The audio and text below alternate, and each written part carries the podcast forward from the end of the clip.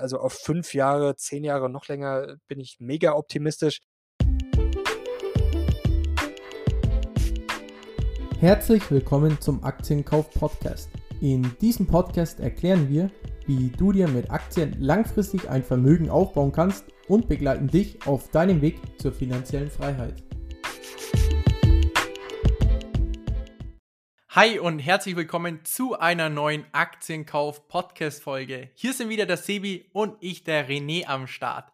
Ja, heute haben wir für euch nicht wie gewohnt eine Aktienanalyse, sondern wir haben für euch einen Special Guest in den Podcast gebracht. Yes, richtig, René. Und zwar sprechen wir heute mit Mario Lochner. Mario ist vor allem bekannt durch seinen YouTube-Channel Mission Money, mit dem er über 200.000 Abonnenten auf YouTube hat. Außerdem ist Mario noch ein Bestseller-Autor mit seinem Buch Was ich mit 20 Jahren gerne über Geld, Motivation und Erfolg gewusst hätte. Mario, schön, dass du dir die Zeit genommen hast und heute bei uns im Podcast mit dabei bist. Ja, danke euch für die Einladung. Freut mich sehr. Bin sehr gespannt. Vielleicht als erste Frage, Mario, weil wir jetzt dich so eingeleitet haben als Autor und als YouTuber, sage ich mal. Mhm. Siehst du dich eigentlich selbst eher als Investor oder als Unternehmer?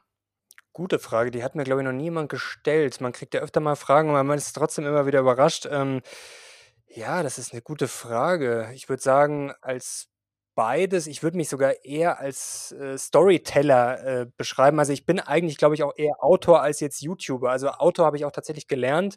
Natürlich bin ich mittlerweile da voll drin. Mir macht es großen Spaß. Man lernt da auch viel dazu. Aber ich muss sagen, dass das Schreiben trotzdem bei mir immer so die ja, das Hauptding ist. Und das habe ich auch wirklich gelernt und mache ich schon viel, viel länger als YouTube. Und ich muss sagen, äh, so ein Buch oder generell das Schreiben macht mir dann noch mehr Spaß, beziehungsweise wenn mir das gut gelingt, das ist irgendwie noch eine größere Zufriedenheit. Also ich würde sagen, in erster Linie Geschichtenerzähler, Journalist, ähm, Autor, wie man es immer nennen will. Und da, glaube ich, fließt dann beides ein. Also investieren, Unternehmer und ja, was, was man sonst noch alles macht. Ja, in unserem Podcast geht es ja in der Priorität eher natürlich um Aktien und das Investieren. Und zu Beginn würde es uns natürlich sehr interessieren, wie du damals zum Investieren gekommen bist. Also wann bist du das erste Mal zum Thema Aktien und ETFs gestoßen und wie lange hat es letzten Endes gedauert, bis du dir dann deine ersten Aktien und ETFs gekauft hast?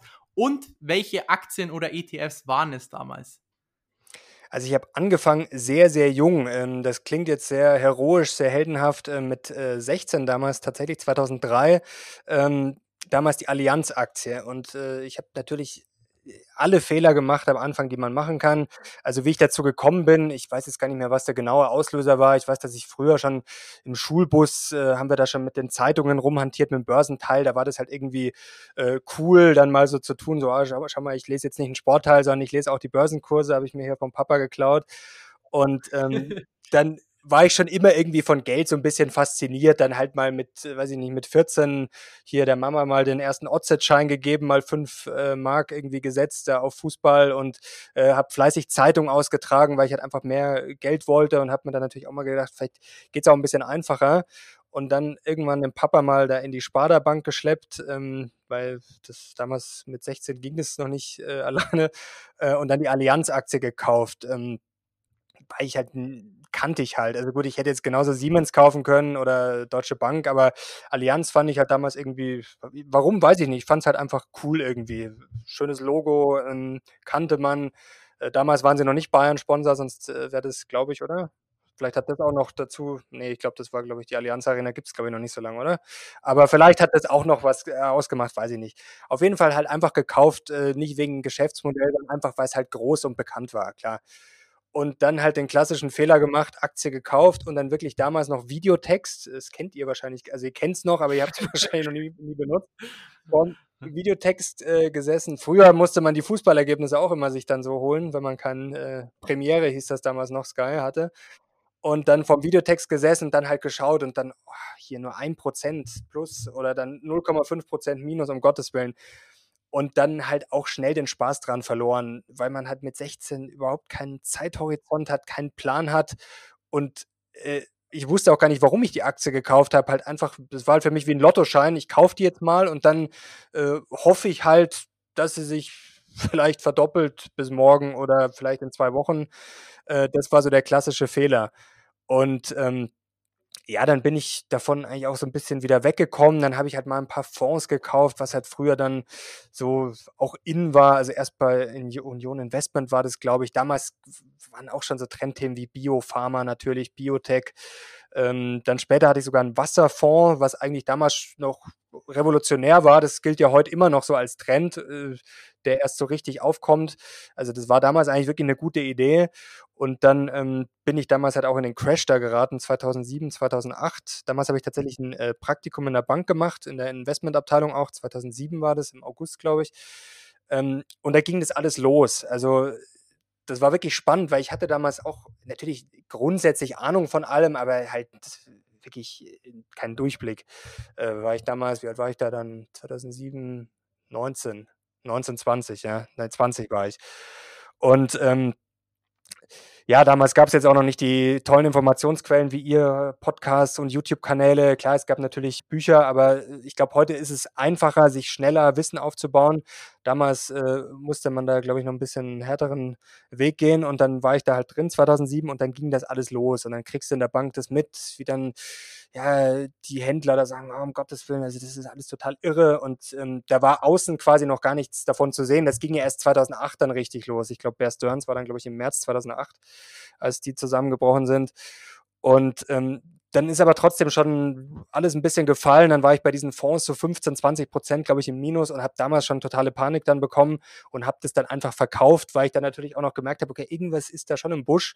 Äh, verkauf mal lieber, bevor das dann alles äh, abrauscht. War so gesehen gar nicht mal komplett verkehrt, weil 2008 ging es ja dann äh, dahin, aber auf lange Sicht wieder gesehen, wenn ich einfach nichts gemacht hätte, ähm, ich habe es mal ausgerechnet, ich habe jetzt die Zahlen nicht im Kopf, ich glaube, ich habe es sogar in meinem Buch geschrieben, ähm, wäre ich dann natürlich auch relativ schnell nach ein paar Jahren auch deutlich im Plus gewesen.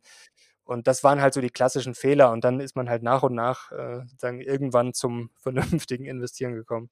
Ähm, weil du jetzt ansprichst, die Fonds hast du wieder verkauft. Mhm. Wir haben uns nämlich als nächste Frage notiert gehabt, die erste Aktie, die du damals eben gekauft hast, in deinem Fall jetzt die Allianz, hast du die heute immer noch oder hast du die damals dann auch wieder verkauft? Nee, nee, die habe ich auch relativ, das weiß ich gar nicht mehr, aber die habe ich dann auch äh, relativ schnell verkauft. Also die habe ich, glaube ich, damals verkauft, um dann diese Fonds zu kaufen. Und dann habe ich damals diese Fonds, glaube ich, wieder verkauft, um dann zwei andere Fonds zu kaufen und die habe ich dann verkauft quasi, weil ich dann, die habe ich wirklich kurz äh, gekauft, bevor da 2007 war. Vielleicht war es sogar im Jahr 2007, vielleicht 2006. Also die hatte ich nicht lang und dann ging da der ganze, ganze Trubel da los. Also das war nicht gerade das beste Timing. Aber klar, im Nachhinein klingt immer blöd.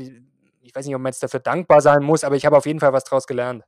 Genau, und wenn du jetzt Aktien und ETFs kaufst, auf welche Kriterien achtest du besonders, also wenn du dann sozusagen ein Unternehmen dir in dein Depot kaufst? Also ich äh, glieder das streng, ähm, denn ich habe jetzt nicht nur Einzelaktien, auch wenn das manchmal natürlich ein bisschen so rüberkommt. Mir macht das auch äh, mega Spaß. Also es ist natürlich immer blöd zu sagen, äh, ETFs sind mir zu langweilig, ähm, weil natürlich wissenschaftlich ist das Ganze schon natürlich sag mal, nicht von Nachteil, wenn man eher äh, auf den breiten Markt setzt. Das wissen wir alle, aber Statistiken sind halt auch immer nur so viel wert, wie man sich die hindreht und Durchschnittswerte sind auch immer sehr gefährlich. Ähm, es gibt ja da das schöne Beispiel von einem Wissenschaftler, der ausgerechnet hat, dass der See im Durchschnitt nur äh, zwei Meter tief ist und dann kommt er an die tiefste äh, Stelle und er trinkt dann, weil so Durchschnittswerte natürlich gefährlich sind, weil der See hat natürlich im Durchschnitt zwei Meter, aber an der tiefsten Stelle hat er dann halt vielleicht auch sechs oder zehn Meter. Und ähm, deswegen setze ich grundsätzlich schon so Core-Satellite-mäßig auf ETFs, also wirklich so ein Kern meiner langfristigen Anlage, wo ich jetzt wirklich sage, das ist für mich wirklich für die nächsten 50 Jahre Altersvorsorge, Rente. Also da setze ich schon verstärkt auf ETFs und versuche das halt auch ein bisschen dann zu streuen. Also jetzt nicht nur MSCI World, sondern natürlich auch ein bisschen, weil das ja sehr stark USA-lastig ist, dass man ein bisschen China mit reinnimmt, dass man ein bisschen Small Caps noch dabei hat. Zum Beispiel Europa habe ich da noch mit drin, ähm, dass man das einfach so ein bisschen breiter streut. Ich, man braucht jetzt nicht alles, also man braucht jetzt nicht unbedingt noch Indien und Südafrika unbedingt im ähm, Portfolio, aber nur als MSCI World ist mir dann auch zu wenig. Und bei den Aktien gliedere ich dann auch nochmal, äh, das ist sozusagen dann die Satellites, also sicherere Aktien, wirklich Geschäftsmodelle, wo nichts passieren kann. Natürlich kann überall was passieren. Also da glaube ich, darf man sich heutzutage bei keinem Unternehmen wahrscheinlich mehr si sicher sein. Aber trotzdem wirklich gestandene Geschäftsmodelle wie jetzt Visa. Ich glaube, das hattet ihr vor kurzem auch äh, bei euch im Podcast oder auf Instagram habe ich es gesehen. oder LVMH, wo man wirklich sagt, okay, das sind starke Marken, ähm, die wachsen trotzdem noch einigermaßen, die haben gute Margen, die haben einen guten Burggraben. Das ist natürlich alles wichtig und ich kapiere das Geschäftsmodell und kann zumindest halt halbwegs für mich das abschätzen und mir halbwegs einen fairen Wert ausrechnen, was ich jetzt natürlich bei einer Biopharma-Aktie nicht kann. Aber trotzdem habe ich dann auch noch so ein Zockerdepot, wo ich jetzt sage, das sind dann Wetten mit einem guten Chance-Risiko-Verhältnis, wo ich natürlich sage, okay, das kann natürlich voll abrauschen. Ich kann nicht mal ansatzweise jetzt da den Cashflow berechnen, den die in zehn Jahren generieren, weil da einfach so viele Faktoren dranhängen. Und wenn ich jetzt in Wahrscheinlichkeiten denke, dann habe ich da so viele Ereignisse, die dann eintreten müssen. Wenn ich jetzt nur an ein Medikament zum Beispiel denke, ähm, ich kann mir natürlich irgendwas ausrechnen, aber ich glaube, das ist halt ähm, schwierig. Aber trotzdem habe ich da halt dann ein paar Zocks und wie gesagt, das ist dann ein kleiner Teil. Aber das reicht dann auch, wenn ich da Aktien drin habe, wie zum Beispiel Ehang, da dieses Tesla der Lüfte aus China, die äh, habe ich jetzt relativ spät gekauft. Die sind jetzt, glaube ich, schon um 400 Prozent im Plus. Aber wenn das Ding abgeht, dann sind 400 Prozent wahrscheinlich nichts in fünf Jahren, dann macht die halt 4000 Prozent. Also das sind dann halt gute Chance-Risiko-Verhältnisse. Also wenn das halt nichts wird, gut, okay, das ist dann sozusagen eingeplant. Und wenn es was wird, dann ist es halt wirklich äh, Vollgas. Oder Cabios ist auch so ein Beispiel. Ähm, die ist jetzt auch schon ganz gut gelaufen. Ähm, ich weiß nicht, ob ihr die kennt, die Aktie. Das, äh, die sind ja quasi dran, so Plastik nachhaltig zu machen, dass es abbaubar ist. Äh, oder 3D-Systems, 3D-Druck ist momentan auch so ein Thema, die ähm, richtig verprügelt wurden. Wasserstoff habe ich jetzt nicht im Depot man kann halt auch nicht immer alles abbilden, leider. Äh, also kann man schon, aber ich muss schon ein bisschen aufpassen, dass man nicht zu wild wird. Aber das ist sozusagen die Grundsatzstrategie. Also langfristig der Kern über ETFs und dann sozusagen außenrum dann nochmal sichere Einzelaktien, Qualitätsaktien nenne ich es mal, und dann quasi noch dann die richtigen Satelliten äh, mit gutem Chance-Risiko-Verhältnis. Okay, also kann ich wirklich absolut nachvollziehen, finde ich wirklich richtig gut den Ansatz. Was mich an der Stelle interessieren würde, weil du hast jetzt doch ein paar Namen ähm, gesagt mhm. aus deinem Zockerdepot, wie du sagst, von unbekannten Aktien. Ähm, wie findest du dann so unbekannte Aktien? Informierst du dich dann auch selber bei irgendeiner bestimmten Quelle oder sagst du, hey, ich gehe jetzt einfach mal irgendeinen Index in China durch und schaue mir da die Geschäftsmodelle von Aktien an oder wie gehst du da eigentlich vor? Das ist total gemischt. Also man äh, liest natürlich viel. Also klar, fängt jetzt bei der Tageszeitung an, da findest du jetzt wahrscheinlich nicht so die heißen Aktientipps. Geht dann weiter zu natürlich Börsenmagazinen, Börsenzeitungen, dann natürlich online die ganzen Klassiker, ähm, CNBC und äh, was es alles gibt, ist auch ganz gut, obwohl das jetzt nichts Geheimes ist. Natürlich äh, Bloomberg über Focus Money äh, haben wir da auch Zugriff von der Mission Money auf dem Bloomberg Terminal. Da da sitzt man auch einfach mal und spielt rum und dann kommst du auch durch Zufall manchmal durch auf Aktien oder schaust dir eine an und dann schaust du dir die Peer Group an. Das ist schon sehr viel äh, Kleinarbeit und oft sucht man auch gar nicht gezielt nach was. Das ist so eine Mischung aus Zufall. Äh, 3D-Druck ist zum Beispiel jetzt so ein Beispiel, äh, weil da jetzt auch einige zuletzt immer gefragt haben, ja, wie findest du solche Aktien? Äh, zum Beispiel 3D-Systems kenne ich schon sehr, sehr lang. Also 3D-Druck ist ja jetzt nichts Neues. Die äh, hatte ich schon mal auf dem Zettel vor ein paar Jahren. Ich glaube, das war 2013, 2014. Da sind die alle durch die Decke gegangen. Da habe ich damals auch schon drüber geschrieben äh, bei Focus Money. War da sogar auch vor Ort bei so ganz kleinen Unternehmen. Habe mir das angeschaut und äh, damals habe ich es nicht gekauft, weil das wirklich ist immer wirklich schwer. Man hat immer das Gefühl, es ist zu teuer. Damals hatte ich das da auch, da war es richtig. Bei Wasserstoff hatte ich das 2019 auch schon, da war es jetzt ein bisschen falsch. Da ging es noch sehr weit hoch. Ähm, also das ist immer sehr, sehr schwierig einzuschätzen, aber damals äh, war schon sehr gehypt, weil halt auch die Umsetzung da noch äh, gefühlt sehr weit weg war. Das war alles toll und das konnte man sich dann anschauen, wie die dieses additive Verfahren, wie der das dann so aufbaut. Aber irgendwie war das halt noch sehr viel Zukunftsmusik. Und äh, das ist ja bei Hypes typisch. Quasi am Anfang hast du was Neues, dann geht das steil nach oben, dann kommen die Medien noch dazu, dann äh, kaufen die Leute die Aktie und irgendwann ist es ganz oben und dann kommt meistens äh, in der Regel der Absturz. Ähm, weil es völlig überhyped ist und 3D-Druck war wirklich jetzt das klassische Beispiel dafür. Gibt natürlich keine Garantie, dass es so ist, aber wirklich voll gehypt, dann runtergekracht und jetzt sieht man, dass es einfach langsam wieder nach oben geht. Und äh, das hatte ich jetzt eigentlich schon länger auf dem Zettel, hätte man auch noch früher zuschlagen können. Und ich habe dann im Dezember da gekauft für 8,96 Euro, glaube ich. Jetzt steht es ja schon bei 25, glaube ich. Das ist kompletter Irrsinn äh, nach einem Monat. Also das geht einem dann auch schon zu schnell. Äh, Gerade geht es schon gut ab. Ähm, Ja, aber das ist zum Beispiel jetzt so ein Beispiel. Also, es ist natürlich viel Lesen, äh, eigene Recherche. Man kann sich natürlich auch mal ETFs anschauen, Indizes, wie du sagst, ähm, und einfach mal schauen, was ist da drin und dann einfach sich diese Unternehmen anschauen. Ähm, ja, das sind jetzt mal so Beispiele. Okay, ähm, jetzt, wie du es auch vorher erwähnt hast, mit deinem Langfristdepot mit Aktien wie LVMH und Visa, mhm. da schaust du ja explizit vor allem aufs Geschäftsmodell. Aber schaust du dann auch auf die fundamentalen Kennzahlen oder eher auf die technischen Charts? Äh, technische Charts schaue ich jetzt weniger. Also da kann man natürlich mal beim Einstieg, äh, also da würde ich jetzt lügen, wenn ich nicht auf den Chart schaue. Aber das ist jetzt für mich nicht entscheidend. Also bei mir ist es schon wirklich das Geschäftsmodell und ähm, dann einfach, wie gut verdienen die. Also wenn ich jetzt wirklich sehr hohe Margen habe, bei einem sehr einfachen Geschäftsmodell und dann noch einen guten Burggraben habe, wo ich sage, okay, da komme ich jetzt äh, als Konkurrenz nicht so gut ran. Ähm, da gibt es schon wirklich schöne Beispiele. Äh, jetzt auch Microsoft, Adobe, da gibt es wirklich schöne Unternehmen. Was ich auch nicht im Depot habe, aber was, was auch so ein Klassiker ist, sind diese Eisenbahnunternehmen.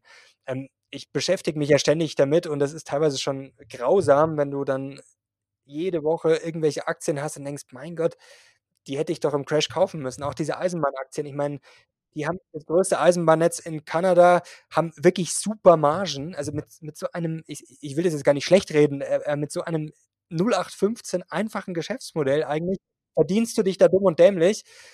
Das sind so Aktien, die, ähm, also die haben wir bei Mission Money auch schon öfter vorgestellt, in, gerade in so, so als Basic Investment. Ich habe es jetzt selber nicht im Depot. Da fragt man sich manchmal schon, warum jetzt nicht. Aber gut, man kann halt auch nicht alles haben. Aber das ist auch so ein gutes Beispiel.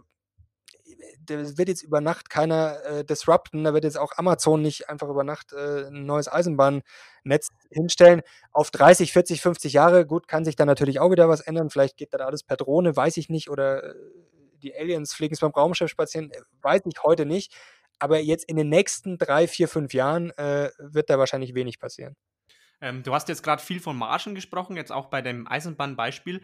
Hast du dann irgendwie, sagen wir mal, drei oder fünf Kennzahlen, wo du sagst, hey, auf die Kennzahlen schaue ich wirklich immer und die müssen mich überzeugen, sei es Eigenkapitalquote oder die EBIT-Marge oder was auch immer?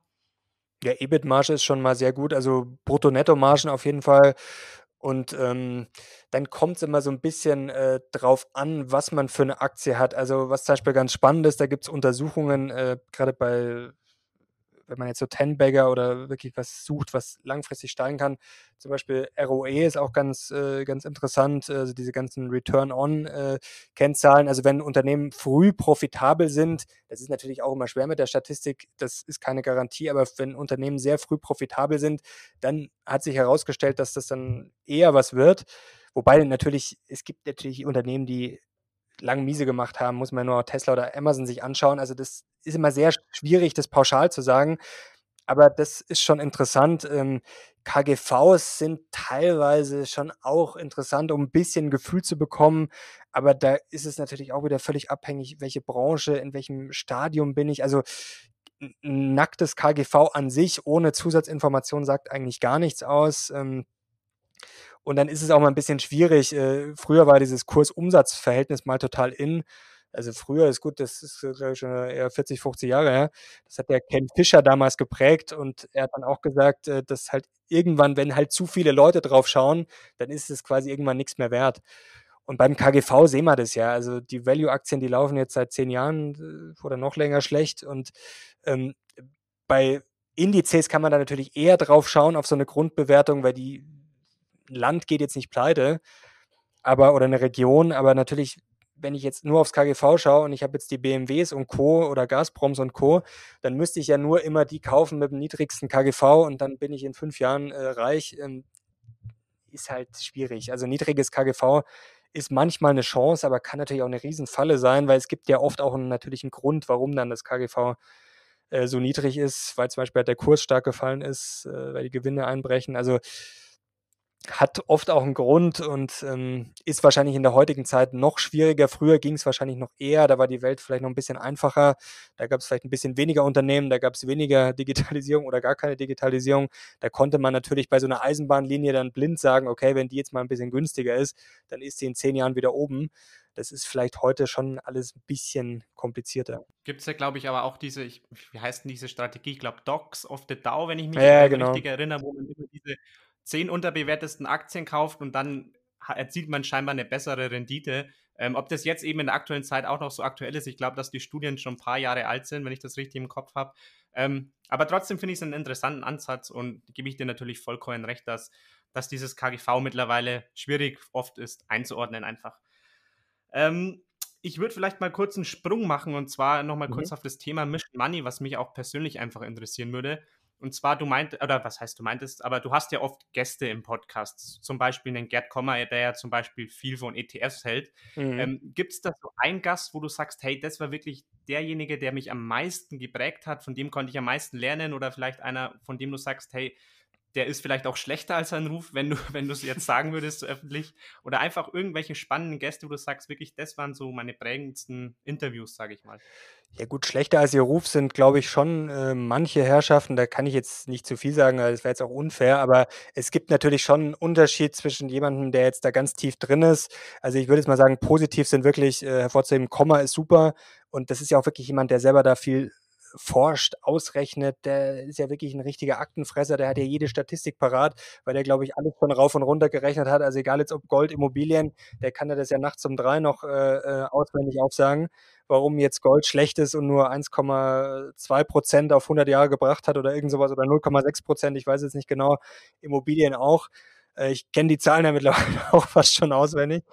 Ähm, Andreas Beck ist ganz toll, also den haben wir oft bei der Mission Money. Ähm, der ist eigentlich erst bei uns so bekannt geworden. Also der war natürlich in der Szene bekannt, aber auf YouTube ähm, hatten wir denn, äh, weil wir dann sozusagen auch kannten über Kontakte von Focus Money äh, intern und mittlerweile haben wir den wirklich oft zu Gast, weil der auch super ankommt bei den Zuschauern. Also der ist Mathematiker, der ist auch wirklich Portfolio-Experte und der macht es auch wirklich, also der legt auch Geld an für, äh, für die Großen oder für oder legt große Vermögen an. Und ähm, der muss sich dann auch wirklich beweisen und nicht nur, nicht nur quatschen. Und der ist halt auch wirklich Mathematiker, der denkt da dreimal ums Eck und der setzt sich dann halt auch wirklich hin und dann merkst du, dass der wirklich Sachen durchdenkt und dann wirklich auf andere Ebenen geht. Also jetzt nicht so sagt, ja gut, äh, das ist halt so und das ist so und irgendwelche Stammtischparolen, sondern da denkst du dir jedes Mal, okay, ja stimmt, das ist ein total guter Aspekt, äh, wäre ich jetzt nicht drauf gekommen oder das ist jetzt nochmal ein ganz anderer Blickwinkel. Äh, und das ist wirklich super. Also von dem kann man jedes Mal was lernen und vor allem auch quasi lernen, wie man anders denkt. Also es ist ja oft nicht das Problem, was man denkt, sondern vor allem, wie man denkt. Und das ist schon so eine, sind schon so Herangehensweisen, das kann man auch gar nicht so beschreiben, aber einfach sich wirklich mal hinsetzen und da wirklich mal so eine ganz andere Perspektive drauf ähm, zu kriegen. Und der ist da auch dann so cool und äh, hatte mal eine sehr differenzierte Meinung und jetzt nicht einfach nach dem Motto, ja, jetzt irgendwie Börse ist gerade hoch und ist teuer und ist so wie 2000. Ähm, sondern wirklich sehr spannend. Also haben wir gestern, gestern war es ja gestern erst wieder ein Interview mit ihm gemacht, ein Video. Ähm, kommt dann die nächsten Tage, hat, macht mir immer großen Spaß. Und natürlich gibt es ein paar, die dann, sage ich mal, natürlich eher ja, rhetorisch gut sind, äh, super vor der Kamera performen, aber wo dann natürlich vielleicht nicht ganz so viel dahinter steckt. Ken Fischer finde ich auch ganz toll. Also auch ein, also ein richtiger Freak, äh, ganz spezieller Typ, aber super cool, witzig und auch ja, da merkst du auch einfach, dass der schon so viel erlebt hat. Der hat auch immer irgendwie einen tollen Vergleich, ein tolles Bild und erklärt die Börse einfach ganz, ganz anders. Also das weiß ich noch im Crash oder, oder kurz nach dem Crash hat er auch gesagt, ja, Börse ist kein Teddybär. Also wenn du natürlich drauf warten willst, bis alles kuschelig weich ist und dann quasi alles auf Höchststand ist, dann wirst du halt nie was reißen. Also du musst dann halt auch mal rein, ähm, wenn es riskant ist und sagen jetzt warten, bis äh, keiner mehr auf der Welt Corona hat, äh, das ist dann sozusagen die Teddybär-Variante und da verdienst du halt dann eher nicht so viel um jetzt nochmal ein bisschen zurückzukommen auf den, ähm, ja, wie soll man sagen, Corona-Crash. Ähm, wie bist du während des Crashs vorgegangen und wie ist dein Ausblick für die nächsten äh, fünf Jahre, beziehungsweise vielleicht auch die nächsten ein bis zwei Jahre? Klar, man kann sowas nie zuverlässig vorhersagen, aber was sagt dir so dein Bauchgefühl? Wird es weiter so positiv an den Märkten vorgehen oder denkst du vielleicht, dass wir vielleicht die nächsten ein bis zwei Jahre an den Märkten etwas stagnieren werden? Ja, das ist jetzt eine ganz spannende Frage. Wir diskutieren da auch ständig drüber. Ich denke da auch drüber nach. Also es rechnen ja momentan alle mit einer Korrektur. Also grundsätzlich rechne ich auch immer mit, mit einer Korrektur oder auch mit einem, oder was heißt rechnen, mit einem Crash. Es ist mir eigentlich wurscht, auf gut Deutsch gesagt. Wenn es hochgeht, ist es super. Und wenn es runtergeht, dann habe ich auch meistens äh, eine Cash-Reserve, zu 20 Prozent ungefähr. Ähm, wie es auch im März war und äh, dann geht man halt rein. Äh, ich glaube, die Frage war jetzt auch im, im äh, März, wie das gelaufen ist. Ich habe immer einen ganz klaren Plan. Ich habe natürlich die Aktien, die ich eh schon habe, die kann man dann ja immer nachkaufen. Äh, zum Beispiel Walt Disney Crash, das war ja, ich glaube, 80 Euro, oder? Glaube ich. 80 Euro, ja. Ähm, jetzt steht sie, glaube ich, bei 140, 100, 145, 150. Ähm, ja, das ist halt irre. Also, und da habe ich halt dann einen klaren Plan. Also ich finde dieses Pyramidisieren ganz gut, dass man eben sagt, okay, wenn es jetzt um 5% fällt, dann stecke ich 5% von der Cash-Reserve rein. Das sind jetzt nur Beispielzahlen, das kann ja jeder quasi dann machen, wie er will. Manche sagen auch, ja, 5%, das, da kaufe ich noch nicht nach, der kauft vielleicht erst bei 10 oder 15% nach. Aber dass man das dann eben gliedert wie bei einer Pyramide, quasi von oben runter, wenn es ein bisschen fällt, kaufe ich ein bisschen was nach. Und je mehr das es fällt, dann kann ich halt immer äh, mehr reinschieben. Und man sollte jetzt auch nicht zu lang warten. Also manche warten ja auf den Crash äh, 90% Minus und haben da quasi ihre, äh, ihre Arche oder ihren Bunker bereitstehen. Aber es muss halt dann vielleicht auch mal reichen, wie im März, wenn es 30 oder 40 Prozent fällt. Ähm, das ist dann schon ganz okay. Ich glaube, da kann man dann schon gut nachlegen. Ähm, muss man vielleicht nicht alles reinstellen, aber ich glaube, da kann man dann schon viel reinstellen. Und das war dann Mitte März. Also ich habe es tatsächlich fast den Tiefpunkt getroffen, obwohl ich das gar nicht versucht habe. Ähm, ist natürlich auch Glück dabei, klar. Also das ist im Nachhinein kann man da immer leichter herreden, wenn es funktioniert hat. Hätte genauso gut anders laufen können. Aber wenn man, glaube ich, einen Plan hat äh, und dann hat, glaube ich, jeder ein paar Tage, wo er sich erstmal ein bisschen orientieren muss, erstmal klarkommen muss, wenn es nur noch rot ist. Aber wenn man dann das Gefühl hat, ähm, dass es nur noch rot ist und dass man eigentlich sich wünscht, dass es noch weiter runter geht, dann ist es meistens ganz gut, wenn man sich denkt, jetzt komm, bitte, bitte fall nochmal 10, 20 Prozent. Also wenn man dann quasi nach unten gierig wird, dann ist es oft auch ganz gut, äh, mal zu sagen, okay, vielleicht ist es jetzt dann äh, die Übertreibung in die andere Richtung. Und auf, ja, auf fünf Jahre langfristig bin ich immer positiv. Das habe ich ja in meinem Buch geschrieben. Also, wenn man das rational betrachtet, natürlich sind das auch immer Durchschnittswerte, aber dann wird die Welt schon besser. Wir haben jetzt nochmal einen mega Innovationsschub. Das kann natürlich schon sein. Ähm, wir haben ja schon eine gewisse Blase. Das heißt jetzt ja nicht, dass alles schlecht ist. Das heißt natürlich, dass vielleicht einige dabei sind, äh, die nicht profitabel sind. Das hat der Beck auch ganz gut gesagt äh, gestern.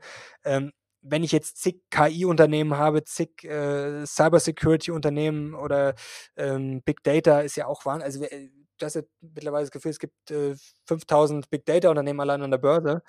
Ähm, es kann nicht jeder Businessplan aufgehen, das ist ja klar, weil ich meine, es gibt dann ja auch noch eine begrenzte Anzahl an Kunden äh, oder Menschen auf der Welt. Äh, auch, ich glaube, da ist schon viel Platz, aber trotzdem, es kann nicht jeder äh, das neue Amazon werden oder das neue Tesla. Also da werden schon ein paar Hops gehen, aber insgesamt in der Summe ist das dann auch wurscht langfristig. Ich glaube, dass da sehr viel Gutes passieren wird. Ähm, also auf fünf Jahre, zehn Jahre, noch länger bin ich mega optimistisch. Auf ein, zwei Jahre, ähm, ja, da kann es schon scheppern. Also diesen Mega-Crash sehe ich jetzt nicht äh, und diesen Systemzusammenbruch, ähm, ja, muss ich mal aufpassen, aber das halte ich schon eher für Schwachsinn. aber natürlich kann das nochmal 30, 40 Prozent runtergehen, aber mein Gott, also dann ist das, glaube ich, auch, also eigentlich wäre es ganz gut, weil dann ist es vielleicht wirklich die letzte Chance, da nochmal ranzukommen, bevor es dann in den nächsten drei, vier, fünf Jahren vielleicht dann wirklich diese Schritte gibt, dass dann der 3D-Druck äh, sich durchsetzt, äh, Flugtaxis, ähm, vielleicht dauert es auch noch 10, 15 Jahre, aber ich glaube schon, dass da viel passieren wird. Ähm, und ja, kurzfristig ist schwierig. Also ich glaube, da muss man einfach immer sozusagen für beides gerüstet sein. Also nicht investiert sein ist meistens der größte Fehler. Aber jetzt natürlich äh, da nur die YOLO-Calls reinhauen und dann vom Opa noch das, die Rente verzocken, kann natürlich auch nach hinten losgehen. Also es ist schon, wenn man sich die Charts anschaut, ist schon gigantisch, gigantisch, wie viele Unternehmen es momentan in Sachen Tech gibt, in der Tech-Branche, die nicht profitabel sind. Also da sind wir höher als 2000. Das ist schon, das muss man zumindest mal zur Kenntnis nehmen. Man kann es immer nicht eins zu eins vergleichen, aber es ist schon, da ist schon auch viel Luft drin vielleicht. Ähm, ja, und die Calls sind auch äh, sehr, sehr hoch. Ähm, Bären sind momentan wenig am Markt, die institutionellen sind auch stark investiert, verhältnismäßig. Also da kann es natürlich schon mal einen ordentlichen Schepperer geben. Aber jetzt mit diesen Gedanken im Hinterkopf, Gibt es noch was, was du anders machst, abgesehen jetzt von dieser Cash-Quote, wo du sagst, bei ungefähr 20 Prozent? Gibt es was, wo du sagst, hey, es könnte nach unten gehen in den nächsten ein, zwei Jahren, das heißt, du nimmst auch mal Gewinne mit oder versuchst deine Cash-Quote noch weiter aufzubauen oder sagst du, du bleibst voll investiert oder stellst vielleicht eher auf Sparpläne um oder irgendeine andere Strategie oder irgendeine andere Anpassung? Also Sparpläne habe ich sowieso immer laufen, also vor allem auf die ETFs, das ist wirklich so, also da hantiere ich jetzt wenig rum, das ist für mich wirklich so klassisch Altersvorsorge, Sparplanmäßig. Ähm, es ist immer schwierig, weil ich natürlich auch weiß, grundsätzlich das Timing schwierig ist. Also da gibt es ja auch zig Untersuchungen. Ähm, ich finde es auch anders immer schwierig zu sagen, okay, äh, gar nichts zu machen ist immer optimal, denn wir können natürlich schon auch mal theoretisch am breiten Markt äh, eine Seitwärtsbewegung länger haben. Da gibt es ja auch in der Geschichte schon ein paar Beispiele. Äh, hier, ich glaube, Ende der 60er bis Mitte der 70er, äh, nagel mir jetzt nicht fest, also da habe ich auch nicht gelebt, deswegen habe ich das nicht mal genau exakt aufs Jahr parat, aber da gab es schon auch mal zehn Jahre, wo die Börse wirklich schlecht war. Ich weiß nicht exakt, wann es anfing. Ich glaube Ende der 60er, Mitte der 60er, Anfang der 70er. Ähm, und das ist natürlich dann schon was im Voraus kann man es immer leicht sagen, ja gut, 50 Jahre hast du dann im Durchschnitt deine 5, 6, 7, 8 Prozent. Aber wenn dann natürlich mal diese zehn Jahre da sind, wo nichts vorwärts geht, dann will ich die Leute auch mal sehen, die dann zehn Jahre lang sagen, ach ja, gut, ich habe jetzt ja hier alle werden reich mit Tesla und Co. und ich habe, aber langfristig habe ich schon meine äh, sechs, sieben Prozent. Ähm, da muss man auch immer aufpassen und da kann man natürlich schon mal vielleicht äh, zwischendurch mit der einen oder anderen Einzelaktie ein bisschen die Rendite pushen. Das ist, äh, glaube ich, keine schlechte Idee. Also das ist immer, ja, mit diesen Durchschnittswerten schwierig. Und was ich bei, äh, beim Timing ab und zu mache, also ich versuche mich da auch wirklich immer zu reglementieren und möglichst wenig zu machen. Und die meisten Aktien würde ich am liebsten gar nicht verkaufen. Also äh, wenn man jetzt könnte, dann bräuchte man ja gar keine verkaufen. Aber man muss ja auch schauen, dass man ab und zu mal wieder ein bisschen Cash freischaufelt, um dann vielleicht mal Chancen zu nutzen, wenn mal eine Aktie zum Beispiel stark fällt äh, oder wenn man mal was Neues auf dem Schirm hat, wie jetzt zum Beispiel letztes Jahr äh, EHang und 3D Systems, was ja jetzt auch nicht die schlechteste Idee war. Und ähm, was man natürlich machen kann bei Aktien, wie zum Beispiel SAP im letzten Jahr, ähm, die ist relativ stark gestiegen. Ähm, bei so Aktien, die jetzt nicht äh, kleine Market Cap haben und wo jetzt ein Sprung von 50 Prozent über Nacht, jetzt mal, nicht so wahrscheinlich ist, äh, wenn die starke Bewegungen haben, dann kann man da schon mal ein bisschen was rausnehmen. Also gar nicht, dass man unbedingt Niveaus tradet, sage ich mal. Also jetzt nicht nach dem Motto, KGV ist jetzt historisch irgendwie 5% äh, zu hoch, sondern wenn man einfach sagt, okay, die Aktie ist jetzt zuletzt einfach sehr gut gelaufen und vielleicht einfach auch übertrieben. Zum Beispiel SAP war da schon sehr gehypt äh, letztes Jahr und dann gab es ja auch die Watschen danach, äh, ein paar Monate später oder ein paar Wochen. Also da kann man dann mal ein bisschen was rausnehmen. Das ist jetzt meine Ansicht. Das muss man jetzt, muss man jetzt nicht richtig finden. Aber wie gesagt, bei SAP habe ich jetzt auch keine Angst, wenn ich da ein bisschen was verkaufe, wenn gerade die 30, 40, 50 Prozent gemacht hat in relativ kurzer Zeit, dann habe ich jetzt auch keine Angst, dass die 500 äh, Prozent macht, nochmal die nächsten drei Wochen und dass ich da groß was verpasse. Also das ist zum Beispiel jetzt so ein Beispiel, wie man da mal ein bisschen was rausnehmen kann und dann entweder äh, dann dieselbe Aktie dann auch nochmal kaufen kann. Bei SAP ist jetzt ein gutes Beispiel, da ist voll aufgegangen. Das geht natürlich nicht immer so, aber ähm, wenn man das Gefühl hat, okay, der hat sich jetzt einfach sehr viel nach oben getan, was vielleicht gar nicht so gerechtfertigt ist. Und es gibt dann ja auch immer wieder so Aktien, wo man das Gefühl hat, die findet einfach jeder gut. Keiner weiß warum. Wirecard ist das beste Beispiel. Sagt halt einfach jeder, ja, das ist die beste deutsche Aktie. Genau bei SAP hat gefühlt die letzten Jahre jeder gesagt, ja, das ist eigentlich die einzige Aktie aus dem DAX, die man kaufen kann. Und aber es sagt eigentlich nie jemand warum. Einfach ist halt einfach so. Und das ist dann auch mal ein bisschen gefährlich. Äh, ja, da gibt es ein schönes Beispiel. Äh, Dan Ariely heißt der, ich weiß nicht, ob ihr den kennt, der hat auch schon tolle Bücher geschrieben der äh, hat da eine Vorlesung gemacht mit seinen Studenten und hat quasi an die äh, Tafel nur lauter Bullshit, also das war quasi so ein Text, den hat er dahin projiziert und das war einfach random irgendein Bullshit. Und die Studenten saßen da halt alle und keiner hat was gesagt. Und dann irgendwann hat er halt gemeint, ja, findet ihr nicht, das ist kompletter Schwachsinn. Und dann haben natürlich alle gelacht. Aber jetzt haben sie natürlich davor alle gedacht, oh, da stehen lauter tolle Fantasiewörter und das klingt alles sehr wissenschaftlich. Und das ist halt dann so eine kollektive Unwissenheit. Also jeder sagt halt was oder da steht halt was, SAP oder Wirecard ist toll. Und dann traut sich da halt auch keiner was dagegen sagen oder es hinterfragt halt auch einfach keiner und das ist halt dann einfach so. Und ähm, das ist halt wichtig, glaube ich, dass man da ab und zu dann äh, erstens das generell mal hinterfragt, warum finde ich die denn eigentlich toll, warum ist die Aktie denn so gut? Und wenn die dann sehr stark gestiegen ist, sich vielleicht mal zu fragen, okay, ist die jetzt vielleicht auch einfach stark gestiegen die letzten Monate, Jahre, weil halt einfach die stark gepusht wurde, weil die gefühlt jede Woche in irgendwelchen Börsenmagazinen steht oder weil jetzt jeder auf YouTube sagt, oh, hier ist die beste Aktie. Also das sind auch dann mal so Gedanken, die man sich da macht. Du bist ja auch schon viel länger als wir jetzt an der Börse, beziehungsweise schon viel länger investiert. Was wären deine Top 3 Tipps, die du dir selbst als Anfänger nochmal geben würdest? Die Top 3 Tipps, also das erste ist auf jeden Fall äh, Zeithorizont. Also ich nenne das ganz gerne die Jetzt-Falle. Also, dass man äh, nicht aus seinem Kopf rauskommt und sich nicht ansatzweise ähm, ein, zwei, drei, fünf, zwanzig Jahre quasi in die Zukunft äh, beamen kann oder vorstellen kann, sondern dass man immer halt im Jetzt gefangen ist. Also ich finde das ganz gut, wenn man quasi im Jetzt lebt, ähm, aber beim Investieren ist halt das Jetzt immer sehr gefährlich. Also da ist es besser, wenn man ans später denkt. Ähm, dann zweiter Tipp ist auf jeden Fall, ähm, ja, hilft wahrscheinlich nichts. Also diversifizieren würde ich auf jeden Fall machen, wenn ich halt ähm, vor allem weniger Ahnung habe. Also ich würde es auch nicht überdiversifizieren. Also ich bin da auch immer ein bisschen vorsichtig, weil jetzt habe ich auch schon doch ein paar Aktien im Depot. Also ich bin eigentlich immer ein Fan davon, das übersichtlich zu halten. Und da gibt es ja auch schöne Untersuchungen von Ray Dalio zum Beispiel, dass es da eigentlich ein, der Grenznutzen von Einzelaktien relativ schnell erreicht ist. Also ich brauche jetzt keine 500 Aktien kaufen. Ähm, es reichen dann halt auch 10 oder 20 oder 30 locker. Ähm, je mehr ich habe, desto eher verliere ich dann den Überblick. Ähm, das ist dann auch gefährlich. Und was ich auch sehr spannend finde, ist das Thema äh, Risiko. Also wenn man sich das alles mal anschaut, es gibt ja diese Risikoanomalie, also es wird einem ja sehr gerne verkauft, ähm, äh, lernt man auch in der Uni schön, dass es quasi eine gerade Kurve ist. Also je mehr Risiko, desto mehr Rendite. Und das stimmt halt so einfach nicht. Also da gibt es auch zahlreiche Untersuchungen, ähm, zum Beispiel langfristig, dass Aktien äh, mit weniger Wohler bessere Rendite bringen, viel bessere Rendite, äh, ist ganz interessant.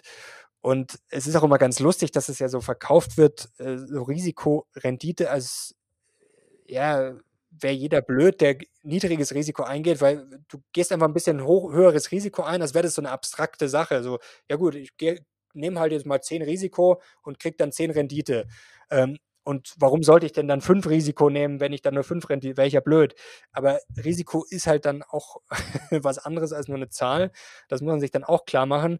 Und eben auch diese asymmetrischen Verhältnisse, also dass ich halt dann auch Sachen suche, wo ich vielleicht schon ein hohes Risiko habe, aber dann muss die Chance halt auch hoch sein. Also wenn ich jetzt ein hohes Risiko eingehe für eine Chance von, weiß ich nicht, 10, 20 Prozent Rendite, ja, das äh, weiß ich nicht, ob sich das lohnt. Also wenn ich jetzt natürlich mir so Unternehmen raussuche, wo ich, wie ich vorher schon gesagt habe, wo ich sage, okay, wenn das aufgeht, dann haben die auch Potenzial, weiß ich nicht, 1000 Prozent zu machen, jetzt einfach mal so dahingesagt, oder noch mehr, dann ist es natürlich was anderes, dann ist es sozusagen das Risiko ja mehr wert, als wenn ich sage, okay, ich ähm, äh, setze jetzt da mein Geld drauf, also wenn ich zum Beispiel mit Sportwetten vergleiche, äh, wenn ich da jetzt sage, okay, ich setze jetzt da 10.000 Euro und kann verdoppeln, aber das Geld ist halt dann auch schnell weg, ja gut, das ist halt dann relativ äh, sinnlos. Und da gibt es auch, also Wahrscheinlichkeiten sind halt auch immer sehr, sehr wichtig. Also ich schreibe jetzt auch gerade schon ein zweites Buch und da fokussiere ich mich da auch stark darauf, also wirklich diese Themen Risiko und Wahrscheinlichkeiten auch zu veranschaulichen,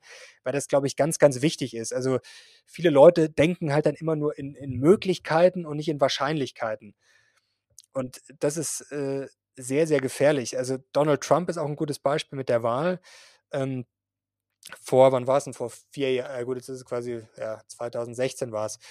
Da ähm, habe ich geschaut mit einem Kumpel, was da die Wettquoten sind, äh, weil da war Trump krasser Außenseiter. Also haben alle gesagt, er, er, hat keine Chance. Schon lang vor der Wahl. Und da habe ich mir schon immer gedacht, so, hm, der ist jetzt eigentlich schon relativ weit gekommen. Natürlich ist das schwierig und äh, natürlich, vielleicht kriegt er die eigene Partei dann nicht hinter sich und was es, was es da nicht alles gab. Ähm, und dann ist es das Problem mit den Wahrscheinlichkeiten. Da gibt es diesen Nate Silver, den kennt ihr vielleicht, das ist so ein Prognosepapst aus den USA. Und der hat damals äh, die Wahrscheinlichkeit für die Trump-Wahl halt mega niedrig angesetzt, weil der hat da quasi, ich glaube, fünf oder sechs so Voraussetzungen aufgestellt und hat der halt, hat halt jeweils quasi 50 Prozent zugeordnet. Und das Problem ist ja, wenn du quasi die multiplizierst, dann wird es ja immer weniger. Also du fängst quasi bei 50 Prozent an, mal 0,5, dann hast du 25 mal 0,5, also bist du quasi irgendwann bei 0. Er hat aber quasi nicht berücksichtigt, dass wenn ein äh, Szenario eintritt, dass dann quasi die anderen dadurch auch mehr oder weniger eintreten oder viel wahrscheinlicher werden. Das heißt, die Wahrscheinlichkeit war dann nicht bei, weiß ich nicht, 2% oder 0,5%, sondern war halt schon deutlich höher. Und ähm, ich habe die jetzt auch, ich sage jetzt mal 50-50, vielleicht 35 Prozent Trump oder auch wenn es nur 30 oder, oder, oder 30, 40 Prozent. Auf jeden Fall gab es damals, glaube ich, eine Wettquote von über 5. Und ähm, da war schon auch so ein schräges Verhältnis. Also die Quote war für die Wahrscheinlichkeit, finde ich, relativ gut, äh, gerade wenn man sich das damals angeschaut hat, wie unbeliebt Hillary war und dass Trump halt, ja, einfach ein guter Showman ist, das muss man ihm lassen. Also kann man finden, wie man will, aber war auf jeden Fall gefährlich. Und ähm, dieses Mal war die Quote für Trump, glaube ich, ich weiß nicht, ich glaube, die war bei zwei oder irgend sowas. Also da sieht man mal ganz schön. Und also für mich war jetzt die Wahrscheinlichkeit dieses Mal nicht wirklich höher, äh, dass er die Wahl gewinnt. Ähm, also auf jeden Fall nicht viel höher. Äh, kann man jetzt sagen 50-50, aber wenn man die Umfragen sieht, äh, die waren jetzt natürlich nicht völlig korrekt, aber ich sag mal, ein bisschen korrekter als vor vier Jahren. Und da sieht man das, dass du quasi dieses Mal viel, viel weniger bekommen hast, obwohl sich jetzt die Voraussetzungen nicht komplett geändert haben. Und das ist, glaube ich, ein ganz schönes Beispiel mal für die Börse. Ähm, und das ist auch wieder ein gutes Beispiel für 3D-Systems zum Beispiel. Wenn du so einen Hype dann, wenn der halt einfach gerade unten ist und es interessiert sich gerade keiner dafür, ähm, da kann man dann, glaube ich, schon ganz gute Chancen finden. Ich würde mit dem Thema, wenn du dazu nichts mehr sagen wolltest, und der René, ich dachte, du hast noch eine Frage, René, aber dann springe ich schon wieder zum nächsten Thema, weil du vorher auch schon mal angesprochen hast mit dem Thema ETF, dass du ja da den Sparplan laufen hast. Mhm. Und da würde mich mal interessieren, weil ich finde, es gibt so zwei Lager. Ähm, gut, viele stehen auch dazwischen, aber manche sind so absolut pro Sparplan. Andere sagen, hey, nur Einzelkäufe. Gibt es ja auch gewisse Studien, die eigentlich sagen, wenn du dein Geld jetzt investierst, ist immer viel besser, ja. wie wenn du einen Sparplan laufen hast. Ähm, wie du das Ganze siehst. Ich zum Beispiel bin jemand, ich sage, klar, ähm, die Studien sind schön und gut, aber der Faktor Psyche wird halt in so einer Studie vielleicht nie berücksichtigt. Wie da deine Meinung so dazu ist. Ja, auch differenziert. Also sagst es ganz schön. Ähm, es ist natürlich immer am besten eigentlich, wenn ich sage, okay, wenn ich jetzt heute 5 Millionen habe, am besten stelle ich die rein und dann schaue ich nie wieder hin. Dann werde ich wahrscheinlich, wenn ich es sinnvoll aufteile oder selbst wenn ich es nur in ETFs packe, dann werde ich wahrscheinlich in 30, 40 Jahren äh, relativ äh, gut ausschauen. Aber da liegt natürlich sehr viel Zeit dazwischen und du sagst es ja richtig mit der Psychologie. Also ich äh, mache die Sparpläne auch äh, monatlich. Also das äh, gut kann man auch jetzt nochmal drüber nachdenken aber ich habe das Ganze mal monatlich laufen, halt dann einfach von dem Geld, was natürlich dann auch reinkommt, dass das dann sozusagen halt äh, dann reinfließt. Ähm, das ist natürlich auch immer individuell die Frage, wie viel Pulver habe ich jetzt? Also habe ich jetzt monatlich, äh, weiß ich nicht, verdiene ich 1000 Euro netto, verdiene ich 20.000 netto, habe ich gerade äh, drei Häuser geerbt, ähm, habe ich irgendwie 50 Immobilien, wo ich jetzt monatlich Cashflow kriege, habe ich im Lotto gewonnen. Also das ist, glaube ich, dann auch nochmal sehr individuell ähm, die Frage, was habe ich für Vermögen und vor allem, was habe ich sagen für Einkommen oder was habe ich für Cashflows. Gut, dann ähm, würde ich sagen, kommen wir schon gegen Ende, Mario. Ähm, wir hätten gegen Ende noch ähm, ja, eine kleine Rubrik, die heißt schnelle Frage, schnelle Antwort. Mhm. Sprich, wir stellen dir immer eine Frage mit zwei Alternativen und du musst so schnell wie möglich, ohne lange nachzudenken, ähm, die Antwort darauf zu geben. Ich werde versuchen, möglichst schnell zu sein. Ich bin bereit. Okay, perfekt. Dann geht's los mit der ersten Frage und die lautet: Nie wieder Dividenden kassieren oder nie wieder Bücher lesen? Äh, nie wieder Dividenden kassieren. Okay. Ähm, Wachstum oder Dividende? Äh, Wachstum. Okay. Du hast ja auch angesprochen, du investierst ebenfalls in ETFs auch. Cybersecurity ETF oder Gesundheits-ETF für die Zukunft? Das ist schwierig. Äh, würde ich sogar eher Cybersecurity nehmen. Okay. Und dann jetzt noch die letzte. Tickets für das Champions League-Finale oder eine Frage persönlich an Warren Buffett stellen dürfen? Hm, da würde ich Warren Buffett nehmen. Okay. Puh, äh, für mich persönlich die schwierigste Frage, was ich da wählen würde. Aber Kommt halt auch aufs Champions League-Finale an, wo es ist und wer spielt noch. Aber Stimmt, stimmt. Gut, ich meine, wenn Bayern spielt, ja, wird schwierig, aber naja, gut. Warren Buffett da mal eine Frage stellen zu dürfen, ähm, ist natürlich auch extrem interessant. Ähm, dann noch eine allerletzte Frage, ähm, als letzte offene Frage, und zwar, welches Buch du jetzt abgesehen von deinem natürlich sagen würdest, das hat dir am meisten weitergeholfen oder das würdest du jedem empfehlen? Ein Buch, puh, das ist schwierig, weil das sind so viele und in so vielen Bereichen. Ein Buch. Darf ich auch mehrere nennen? Ist auch in Ordnung, gut. Also, was mir spontan einfällt, Bücher von Ken Fisher sind super. Costolani, glaube ich, muss jeder äh, gelesen haben. Äh, Peter Lynch finde ich äh, super. Ähm, was ich auch ein tolles Buch finde, äh, Stealing Fire, das hat überhaupt nichts mit Finanzen zu tun, finde ich auch sehr interessant. Äh, da fällt mir so viel ein. Murakami sind ganz tolle Bücher. Also ich finde es auch wirklich wichtig, sozusagen einen breiten, äh, jetzt wollte ich schon breiten Fokus äh, zu haben, äh, breit aufgestellt zu sein. Da gibt es auch äh, ganz äh, tolle Sachen von Charlie Munger dazu, der da quasi auch so eine Philosophie hat, dass man wirklich viele Disziplinen kann. Also man darf sich jetzt auch nicht verrennen, man muss schon seine Kompetenzen haben und ich glaube so seine Nische haben, aber trotzdem ist es ganz gut, da breit aufgestellt zu sein. Das Buch von Ray Dalio ist auch gut, ist auch ein Klassiker. Ihr habt ja da hinten Aktien für die Ewigkeit stehen, ist auch nicht so schlecht. O'Shaughnessy ist auch gut. Ähm, da gibt es sicher so viele Bücher hier. Was fällt mir denn noch ein? Vor kurzem. Ja, das, ähm, Bernstein ist auch gut, das ist ein bisschen äh, schwere Kost. Äh, Against uh, the Gods heißt das. Das ist so ein äh, dicker Schinken zum Thema Risiko, ist auch, auch spannend. Ja, da gibt es so viele Bücher. Also da könnt ihr jetzt noch 30 aufzählen. Ja, ich denke, das waren jetzt auf jeden Fall genug Bücher, mit denen unsere Zuhörer auf jeden Fall was anfangen können. Ähm, Mario, wir bedanken uns auf jeden Fall herzlich, dass du bei uns im Podcast warst und auch so viele spannende Insights mit uns ähm, ja, teilen konntest. Ähm, wo können dich unsere Zuhörer alles finden? Ja, auf YouTube bei Mission Money natürlich und auch auf Instagram gerne. Da heiße ich äh, Mr.Mario. Genau, perfekt. Und für alle, die noch mehr über Mario wissen möchten, wir können auf jeden Fall das Buch ähm, sehr empfehlen. Also das Buch, was ich mit 20 Jahren gerne über Geld, Motivation und Erfolg gewusst hätte.